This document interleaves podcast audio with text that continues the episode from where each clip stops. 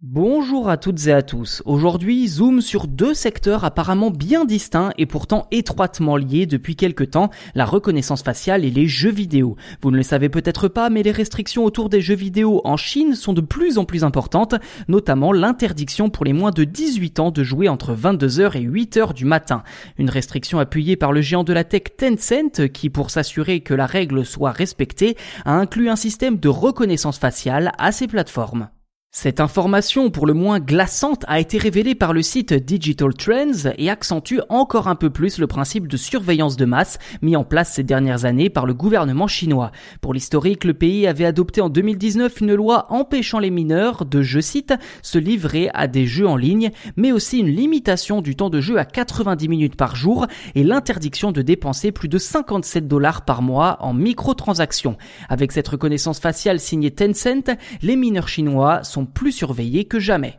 Intitulé Midnight Patrol, la patrouille de minuit en français, ce système permet de scanner les visages des joueurs et de les comparer à ceux d'une base de données. Ainsi, les joueurs identifiés comme mineurs sont systématiquement exclus de leur jeu dès qu'ils dépassent la durée maximale par jour ou tentent d'outrepasser le couvre-feu virtuel, soit entre 22h et 8h du matin. Tencent précise également que les adultes identifiés par erreur pourront effectuer un autre scan afin de ne plus être sanctionnés injustement. Pour l'instant, seuls 60 jeux sont concernés par ce système de reconnaissance faciale qui, à n'en pas douter, devrait s'étendre prochainement. Si ce coup à la Big Brother signé Tencent peut sembler révoltant vu d'Occident, étant donné qu'il bride les libertés individuelles, le média Six Stones, de son côté, cite plusieurs facteurs ayant incité l'entreprise chinoise à recourir à cette technologie, comme les vols de comptes ou le fait que les jeunes passent de plus en plus de temps sur les jeux vidéo dans les cybercafés. Du côté des responsables politiques chinois, on estime plutôt que, je cite, la reconnaissance faciale est un signe encourageant car les vérifications du nom réel ne peuvent pas empêcher les enfants de jouer.